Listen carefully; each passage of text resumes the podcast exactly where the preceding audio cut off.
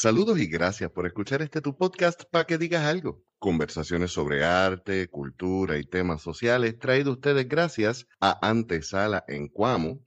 Recuerda que si te ganan las ganas de un buen café, si necesitas unos dulces keto, frescos, un ambiente para pasarlo súper cómodo en el área de Cuamo, debes darte la vuelta por Antesala, nuestra casa donde hacemos nuestros eventos y open mics, y también Birriola en Ponce, cuando el calor amerita una buena birra fría. Cuando tengas ganas de unas cervezas artesanales y unas buenas tapas, en Ponce, en el bypass al lado del Parque Julio Monagas. Hoy nos acompaña uno de mis escritores favoritos, eh, uno de mis poetas predilectos, ingeniero eléctrico, poeta, comentarista social y un montón de cosas más. Kidani Acevedo, mi hermano, gracias por la oportunidad de pasar este tiempo contigo y tener esta conversación.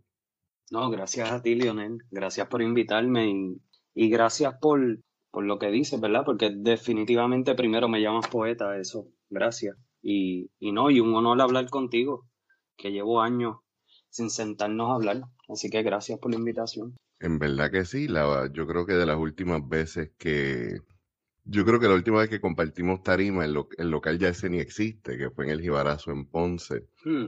Y desde allá para acá han llovido, han caído gobernadores, han habido pandemias, terremotos y un montón de cosas que hacen historia y que hacen a uno escribir. Y hablando de escribir, para empezar y que el público te conozca, ¿qué tal si empezamos con un poema tuyo, por favor? Claro que sí. Pues mira, Lionel, este poema se titula Hoja y es inspirado en un grabado de Osvaldo de Jesús del mismo título, un serigrafista agresivo, y forma parte de mi segundo libro, Múltiples. ¿Cómo se comienza a hablar lo necesario? Los poetas no tenemos idea de eso. Por eso rumiamos la forma de las cosas, la insistimos, la desgastamos de culpas urgentes como si una metáfora bastara para darnos aire, como si creyéramos religiosamente en un dolor vacante. Juramos nuestro decir, pero sabemos que no hay verbo que pese ni pause tanto. El oficio no está para contar lo soñado a ojos secos, no acepta la mudez y el color no es merecido. La palabra debe ser como una hoja rescatada de insistencias, hay que asfixiar el papel hasta vencer los prismas, hacer que la nostalgia porfíe al único Dios palpable y lo de sangre a pulso justo. Todo lo que uno salva debe ser creíble y todo lo creíble debe ser creado. No sé otra forma de hablar lo necesario. Lo que uno escribe debe resolver algo con la claridad y devolvernos lo callado en la forma ciega de nuestro aire. Los poetas rumian. ¿Podría repetir esa frase? Dice, por eso rumiamos la forma de las cosas, la insistimos, la desgastamos de culpas urgentes como si una metáfora bastara para darnos aire. ¿Cómo tú construyes un poema? ¿Dónde, dónde nace la inspiración? ¿Cómo tú vas a ir hablando? Porque a mí me está bien interesante tu poesía, Generalmente los poetas o los escritores tomamos mucho de, nuestra vida, de nuestros estudios, de nuestra formación, etc. Sin embargo, esta no es la poesía que yo esperaría de un ingeniero que su trabajo es resolver problemas y ser práctico. Exacto. Tu poesía es una que es una cadena de metáforas. Generalmente yo, por ejemplo, puedo tener sin metáforas, pero voy a casi a veces a narrar una historia, a, a exponer un ideal, tú simplemente vas haciendo una cadena de metáforas y vas, por lo menos a mí me da la impresión de que tú vas más al sentimiento que la idea, más a la, aunque hablas mucho de lo, de lo real, de lo tangible, vas mucho a, a la emoción de esa metáfora. Sí, sí, sí. Sí, porque cuando yo escribo un poema, a mí honestamente la interpretación es lo menos que me preocupa y es lo menos que me interesa. Ahora, el hecho de que tú puedas sentir algo, eso es lo que, ¿verdad? El, de que el lector, los poemas que publico, cuando yo publico un poema, pues lo único que yo busco es que la persona que lo lea pues sienta algo. Ahora, si, si interpreta o si descubre o si, o si se pone en el mismo lugar que yo estuve al momento de escribir, eso no tiene ninguna importancia. Pues para mí es más importante desarrollar la imagen con una palabra más cotidiana, ¿verdad? Utilizando palabras más del día a día. Y que esa imagen, pues, quizás no quede tan clara de si es una imagen triste o es una imagen alegre, sino que la emoción de la persona, pues, complete la imagen, que apele a algo. Y si al leerlo no sientes nada, pues, descártalo. No hay ningún problema en pasar la página y buscar otro.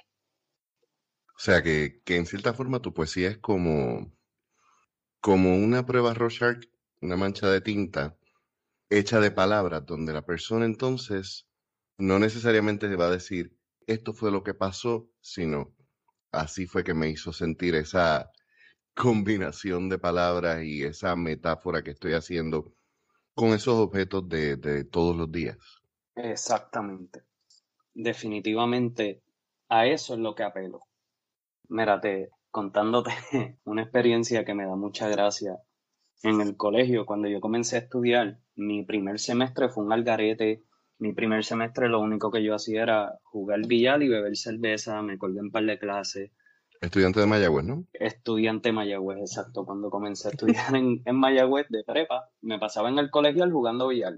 No, te lo digo porque, aunque yo soy Ana Geméndez, mi viejo estudió en el colegio, de hecho, como te estaba diciendo antes de empezar, mi viejo eh, fue ingeniero industrial. Y mi sobrino estudia en el colegio de Mayagüez, estudia agricultura y tengo amistades un montón que estudiaron en Mayagüez, así que por lo que me han dicho, la historia es como que quien estudió salió demasiado bien. Su primer y último semestre perdió esos dos semestres en realidad. Ese, exactamente, totalmente cierto. Pues ese primer semestre de, de esas noches de, de, mucha bebida y vacilón, pues mis panas no, estábamos, fíjate, porque yo no jangueaba en la calle. Yo me iba para el apartamento de los panas y comprábamos cervezas y, canecas y allí jugábamos dominó y bebíamos. O nos íbamos para el colegial que está en Terras a jugar billar y, y jugar dominó allí. Pero en una de esas noches los muchachos se enteran que yo escribo. Mano, y nadie se lo creía porque era, pero loco, pero ¿cómo que tú escribes si tú eres, tú eres un algarete? Y yo, no, mano, es que a mí me encanta escribir.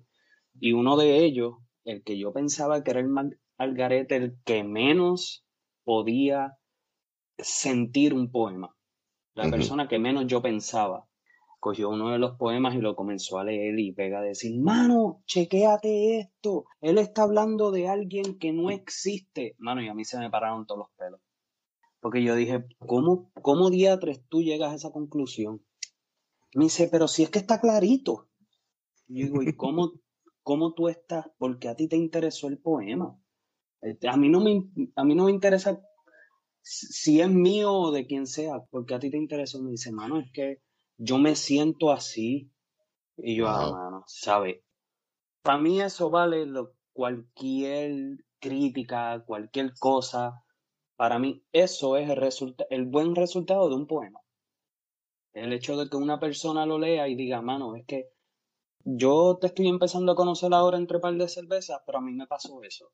Pero tú no tienes idea de qué es lo que yo escribí. Sí, la, el arte siempre busca conectar, aunque no necesariamente tengan que partir de la misma situación. Y eso me recuerda, por ejemplo, el primer episodio que yo grabé, lo grabé con Enrique Jiménez Cuarto, y él me dice que para él una de las mejores experiencias fue estar en un concierto donde, en, una barra donde lo que estaban haciendo eran bandas de post-punk, eh, hardcore, metal, etcétera. Y de momento, como él es el host, le dan un espacio para que él declame un par de poemas de él.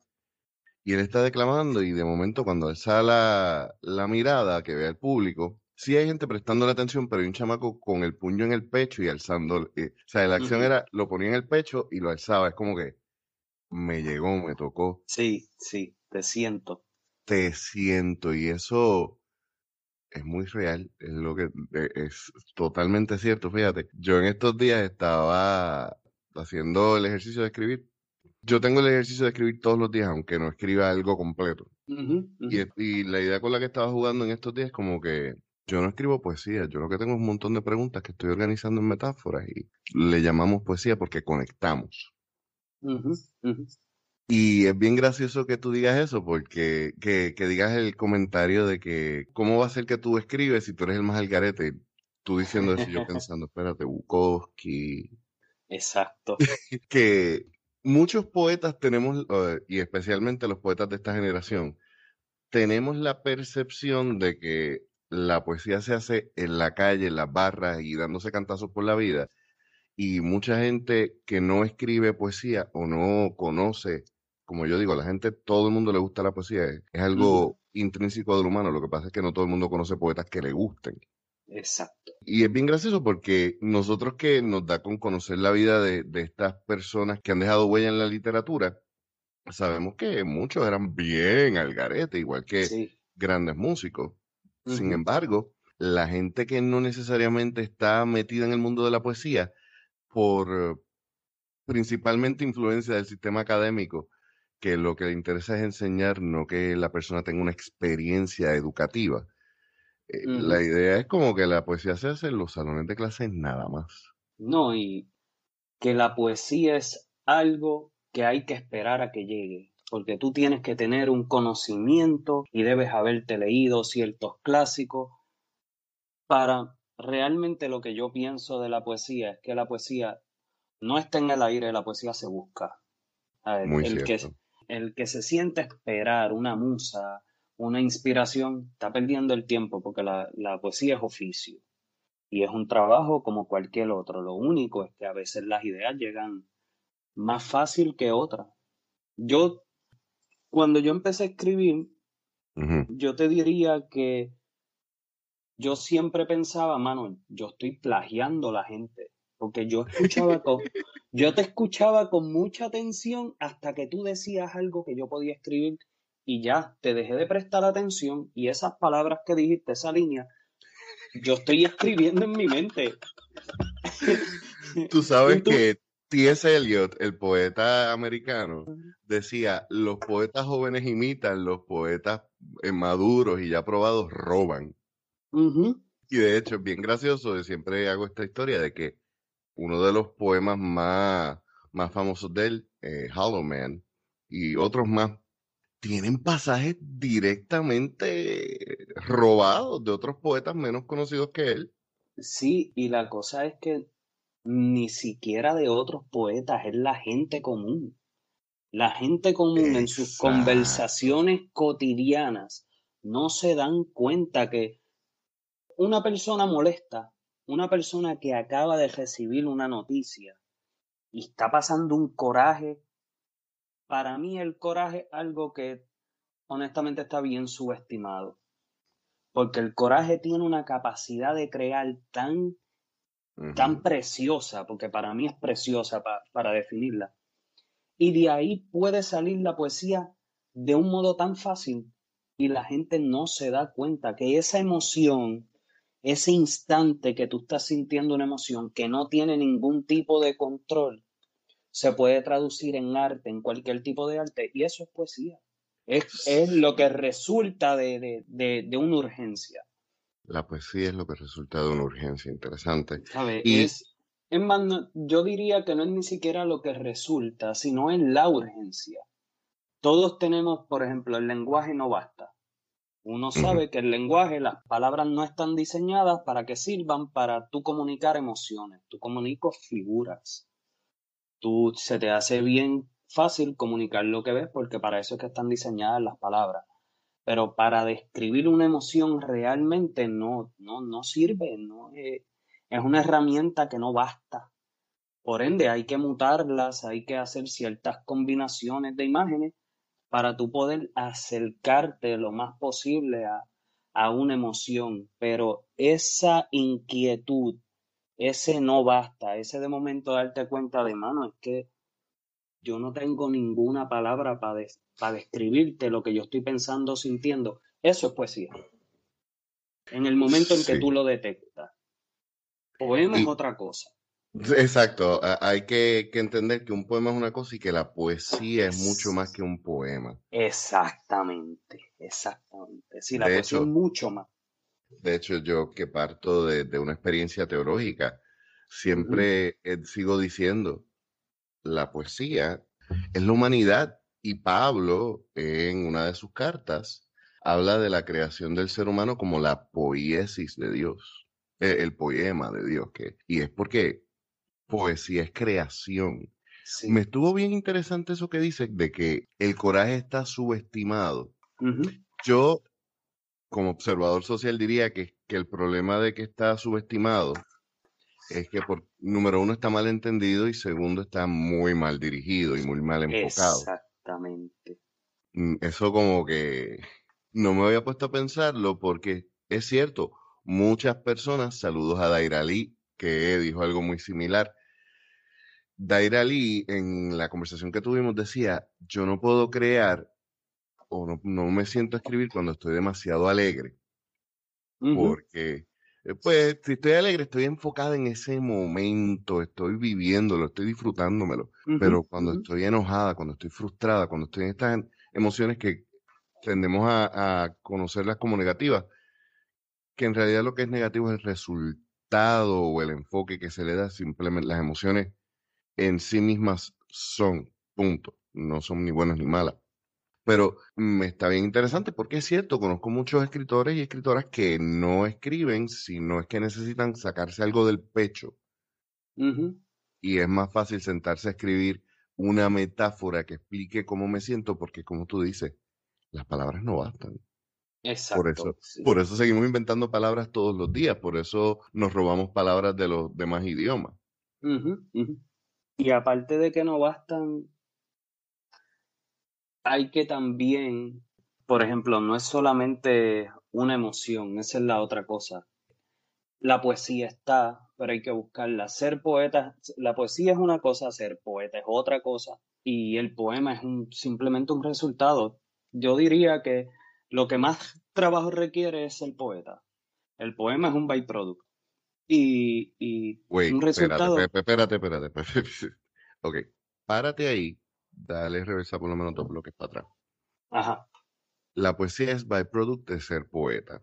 No, no, el poema eh, es byproduct. el poema es el byproduct de ser poeta. Exactamente. ¿Cómo entonces? Porque eso resuena mucho algo que me dijo Margie Garriga, que cualquier cosa puede ser arte, lo que pasa es que no todo el mundo es artista. Exactamente. Yo resueno en sus palabras, me hago eco de sus palabras. La musa, la, la supuesta musa, esa supuesta inspiración que es simplemente un instante de cualquier cosa que a ti te deja sin palabras o sin herramientas para explicar lo que lo que estás sintiendo, lo que estás viviendo, lo que estás pensando, lo que te contaron. No tiene que ser algo vivido por ti tampoco. La poesía es completamente accesible a cualquier persona. La poesía está ahí, tienes que caminar y buscarla y la vas a encontrar. El ser poeta es el tener el oficio de plasmar la poesía, ese instante, plasmar algo de eso en un papel con palabras. O sea, ese es el poema, perdón. El plasmar algo de eso en un papel con palabras. Así que eso es un byproduct, porque puede salir bien como puede salir mal, como no puede salir. Pero el trabajo del poeta es buscarle una imagen a esa emoción. Y el poema lo que hace es asignarle palabras a esa imagen. Pero el oficio está en encontrar la imagen. Ese es el oficio del poeta. Y hablando de encontrar la imagen, me tomó eh, la molestia de... Porque hay un poema que, que tú tienes con mi hijo de La Palma. Hay una línea de estas líneas que, maldita sea porque no se me ocurrió a mí. Y era algo sobre organizar las llaves. Ah, pongo las llaves por orden de abandonos en la mesa de noche. ¿De dónde? O sea, yo, yo leí eso y ahí fue donde yo, aunque suena medio extraño quizás, Yo dije, ah, Roque Dalton estuvo por aquí. Oh, sí, sí, ese, ese es uno de los grandes maestros. Sí. A mí es esa imagen, yo tuve que parar el video, prender una moña y mirar para lejos. Eso funciona súper bien. Oh, sí, no, pero, pero, y te voy a explicar por qué. La imagen de las llaves, eh, y, y volvemos a, a la cuestión del, de lo que uno siente, de yo soy más de, de, sí de sentir, pero me gusta mucho el analizar, a, a mí me tripea el, Ujú, el disfrutarme el arte des- desarmándolo. La idea de las llaves, obviamente siempre una llave tiene una puerta o un candado detrás. Tú hablabas de esas llaves y yo podía sentir cada no entres a este espacio de mi vida. Y ese rechazo, ese abandono, vuelvo a retomar lo que decía, no importa la situación, no importa la historia que te hizo sentir así. Yo quería sentarme contigo a darme un trago y decirte, mano, te entiendo. Eh, Sí, sí.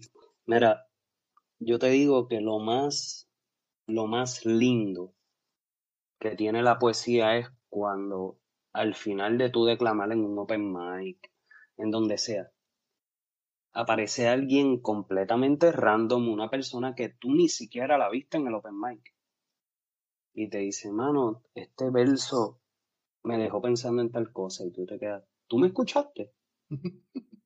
Es ese sentimiento de decir, mano, ¿tú te, ¿tú te acuerdas de ese verso? Wow, tú acabas de rescatar el poema, porque ya el poema yo sé que no es mío, eso es un poema rescatado.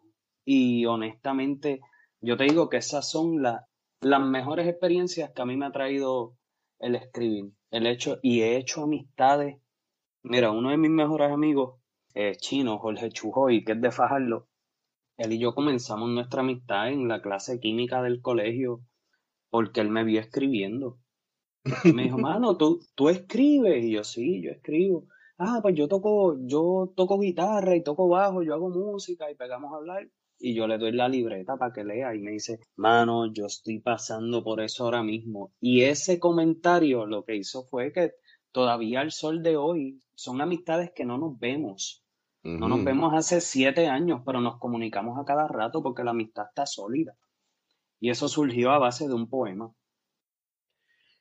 Y sobre ese oficio de ser poeta, hay un poeta americano que se llama Big Papa y él tiene un poema sobre el oficio de ser poeta y él dice que hay una diferencia entre lo que uno hace para vivir y lo que uno hace para ganarse el pan y que son dos cosas distintas. Y él dice, en mi caso, yo, mi trabajo es consultoría de, de computadora, lo que fuera, para vivir yo escribo. Ese oficio de ser poeta, ¿cómo empieza en ti? Mencionaste a Roque Dalton, pero antes de llegar a Roque Dalton tuvo que haber un camino interesante por ahí. sí, sí, mira. Yo comienzo realmente a decir, ok, voy a escribir poemas en cuarto año de escuela superior.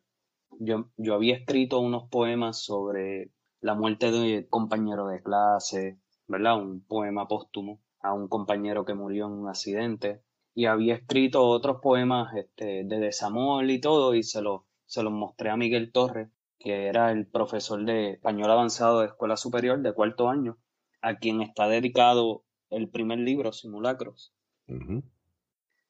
Y Miguel, su reacción fue decirme, ok, de hoy en adelante, todo lo que tú escribas, tú me lo vas a traer. De lo contrario, tú no vas a pasar la clase. Tú me tienes que traer material poético o tú no pasas la clase. Y yo como, chico, pero es que, y me dicen, no, ahora tú tienes la obligación de escribir, porque yo no puedo permitir que tú no escribas. Y su emoción fue tan, como que ese gesto fue tan bonito que me pompió. Y me puse a escribir y escribir, so- yo buscaba una excusa para escribir sobre cualquier cosa y al principio escribía bien poco. Y me acuerdo que contaba los poemas. Diablo, yo tenía un file, mano. Me sí. Yo tenía un file en primer año de universidad y cuando llegué como a las 200 páginas, eh, hubo un bajón de electricidad y la computadora explotó. Oh, man. No. Y ahí fue, ahí fue que yo aprendí que tú tienes siempre una copia en algún lado. No, mano, mira, yo tengo una colección de libretas. Yo tengo ahora mismo 17 libretas físicas. Si los poemas no están en las libretas, no existen. Yo tengo los poemas en digital en algún lugar. Ahora, en las libretas están seguros. Todos los poemas desde cierto tiempo en adelante, porque los primeros poemas de Chamaquito, pues están grapados en un folder, guardados en una gaveta, solo para tenerlos como referencia y reírme. sí, porque son impublicables. Sí, hay eh, cosas que. Yo les, hay, hay algunos que yo les prendí fuego, literal. Sí. sí. Fue, pues fíjate. Fue catártico.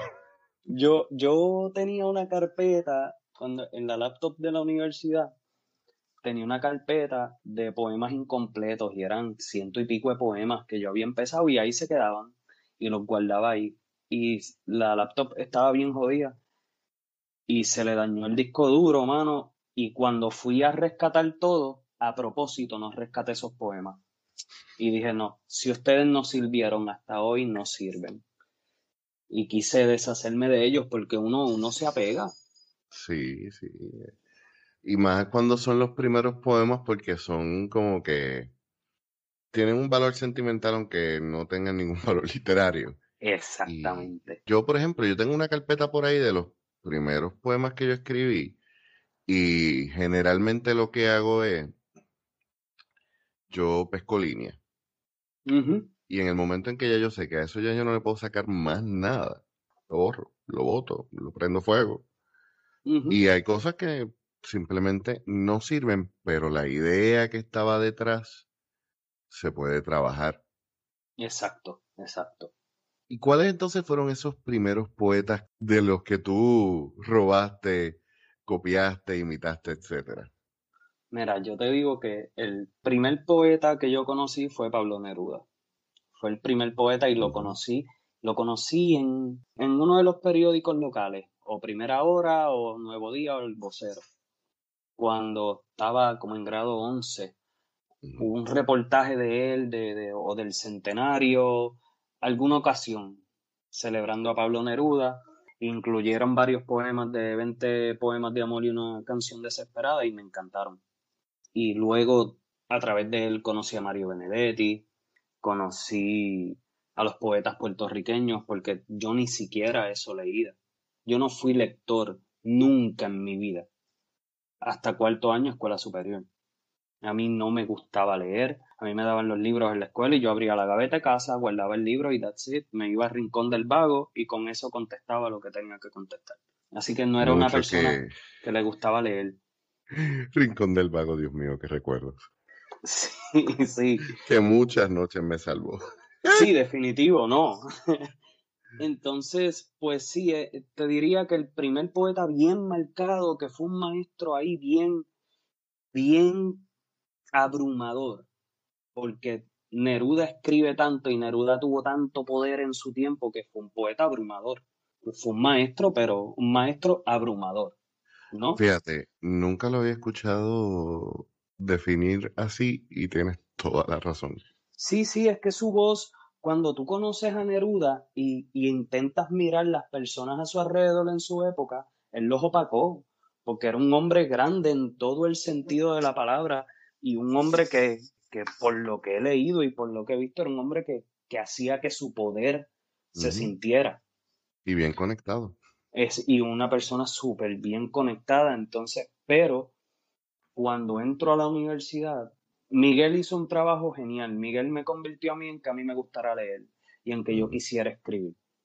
Cuando yo entro a la universidad y yo conozco a Camil Cruz, y a la profesora eh, Carmen Rivera Villegas. Camil Cruz a mí me dio mucho guidance en cómo, en cómo ahorrar palabras al momento de escribir un poema, porque ella también era poeta. Y Carmen Rivera Villegas me enseñó que la poesía era otra cosa que no era Pablo Neruda. Y yo le debo tanto a esa mujer. Yo te diría que Miguel y Carmen son los padres de todo lo que yo he escrito. ¿Sabes? Miguel comenzó mi poesía y Carmen me dijo por ahí no es. ¿Sabes? Y, honestamente sin esas dos personas yo no estuviera, yo no escribiría ningún poema hoy día sin esas dos personas. Y es bien importante hablar de eso porque yo tuve una experiencia similar en mucho más temprano, en escuela intermedia y esos maestros que te hacen ver que tú eres bueno en algo, más allá de, de, la clase, es bien importante y bien enriquecedor, enriquecedor para tanto para el individuo como para la sociedad en general, porque son esas personas las que alientan desde pequeño y después cuando ya uno tiene esa llama encendida, va dirigiendo el fuego para donde debe ir. Exactamente, exactamente. Dijiste unas palabras bien interesantes y quisiera que me hablaras un poquito sobre ese concepto, el ahorrar las palabras. Sí, mira, cuando yo empecé a escribir, yo creía, bueno, a mí siempre me ha gustado la imagen. Yo nunca he ido detrás de las rimas. Cuando yo voy detrás de las rimas, voy a hacer algo jocoso, es algo más para unas navidades, para vacilar. Pero yo iba detrás de una imagen y esa imagen era súper cargada. Eran metáforas que tú decías, mano, pero ¿por qué? ¿Por qué tú le pones tanto adorno? Y eran poemas que a mitad de poema tú te cansabas de leer, literalmente era tan cargado, una metáfora tan cargada que, que tú te cansas de leer y hay poetas hay poetas, vamos a decir, a mí, no me, a mí honestamente, yo soy un mal lector, así que tener, tener las opiniones de Kidani sobre otros escritores, mis opiniones no son buenas. Yo no soy un buen crítico. Por ejemplo, yo no puedo leer la Juven Darío. Hoy día yo no lo puedo leer, para ese tiempo yo lo podía leer. Y ver sus versos bien adornados y bien... Ah, hoy día yo no lo paso. No es un escritor que yo pueda leer tiene todo su valor, inventó el modernismo, pero yo no lo puedo leer. ¿Por qué? Porque no encuentro ese ahorro de lenguaje. El mayor ejemplo que yo he conocido hoy día, que me encanta, y a esa mujer yo amo su escritura, es Ida Vitale de, del Uruguay. Esa mujer tiene un ahorro de palabras y ella escoge las palabras correctas, la cantidad correcta de palabras para describir una imagen. Y eso es sumamente difícil. Ya cuando tú dominas el arte de crear una imagen, de concebirla, ok, ahora viene lo duro, como tú lo dices, con la menor cantidad de palabras posible. Y, que las palabras sean cotidianas. sí, porque no, e, el ejercicio no es, eh, no, no se monta en la nada, no es solamente, o sea, y, y aquí es lo, lo interesante, cuando yo leo tu poesía, yo quizás no, no tengo muchas veces que leer tu nombre para saber que eres tú. Porque por lo que estoy viendo, ya tú tienes una estructura donde tú dices, ok, esta es la forma donde yo me siento cómodo de escribir. Así que estos son como que mis guidance para ir haciendo el proceso de edición mientras voy escribiendo. Yo, por ejemplo, soy de los que yo he dicho que yo escribo primero en mi cabeza.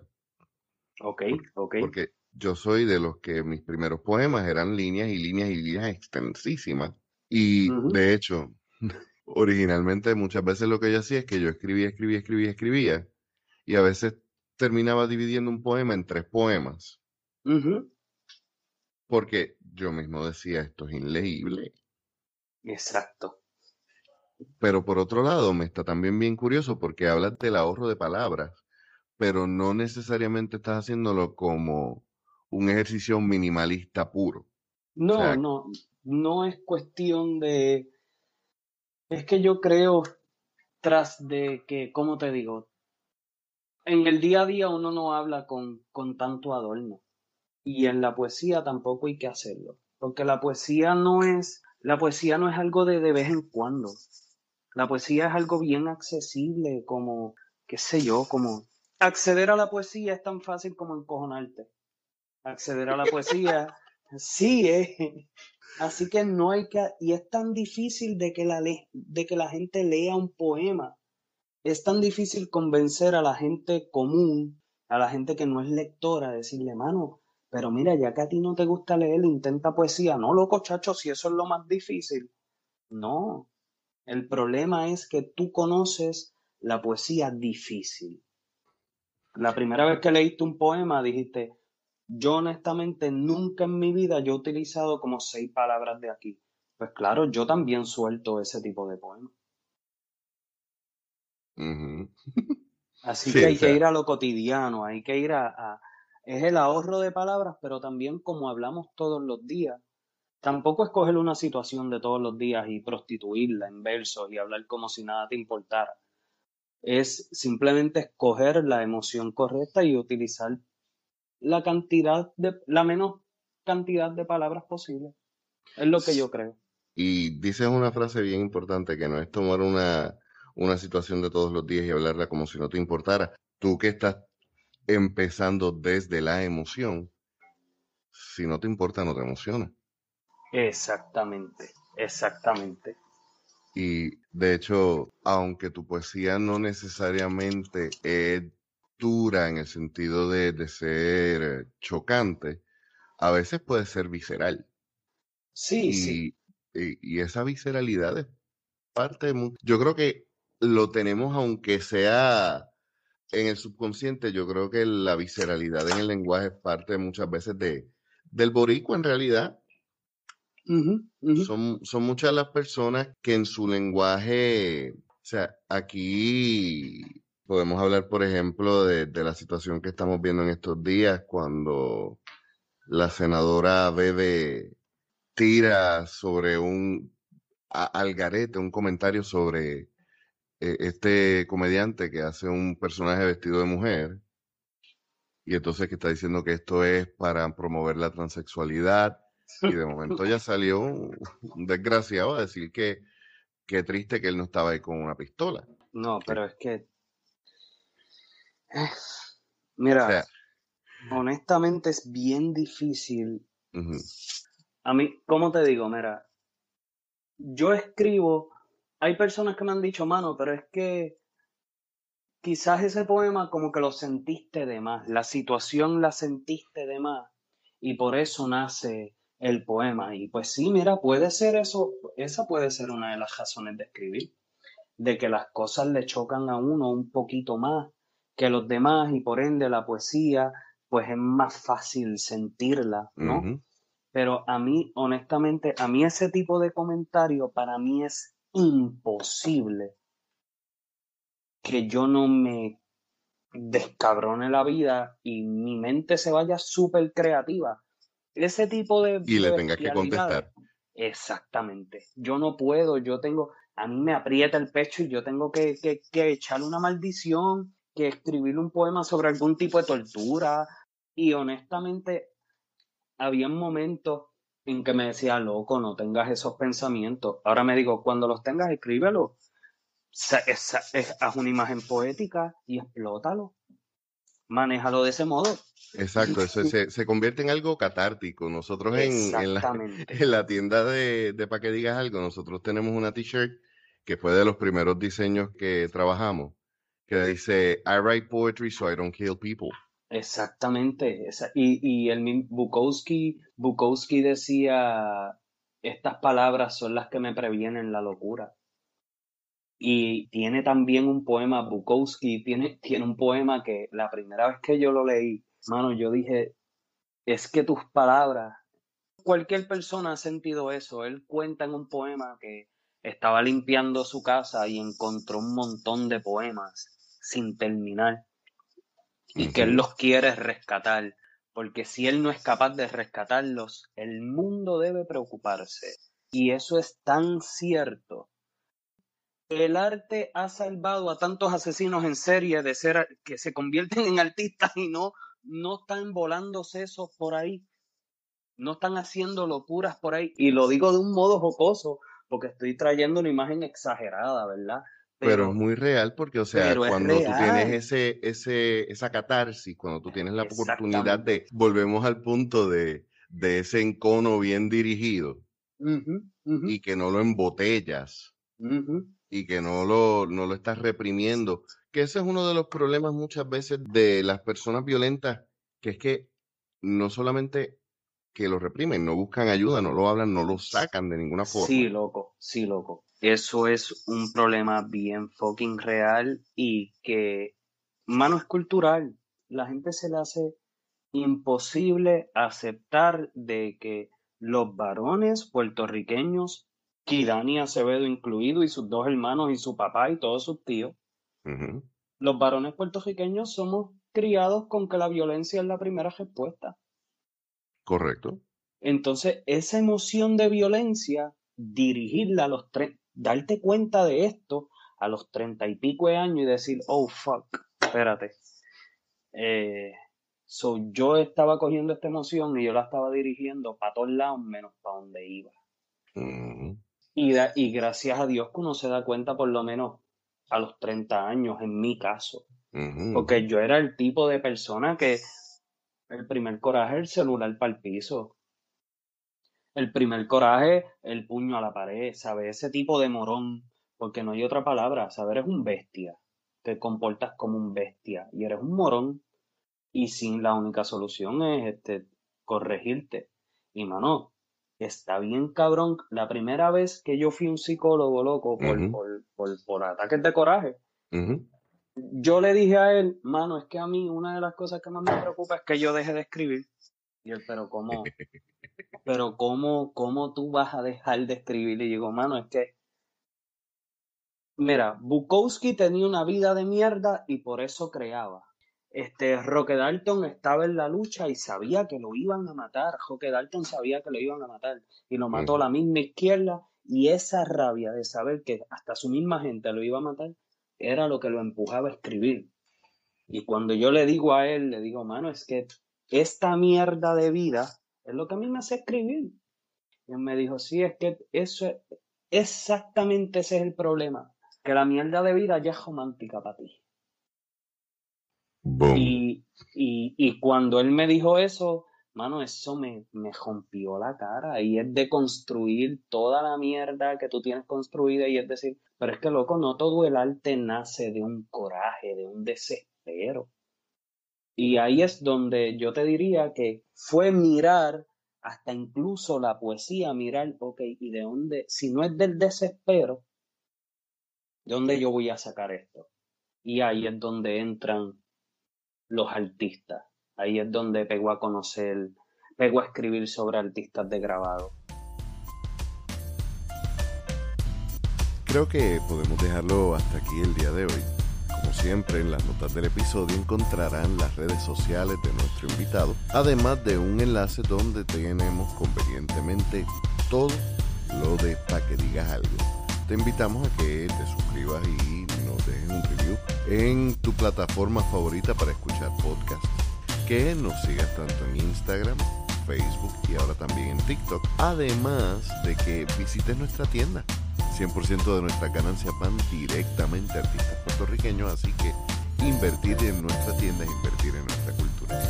Nos escuchamos la semana que viene.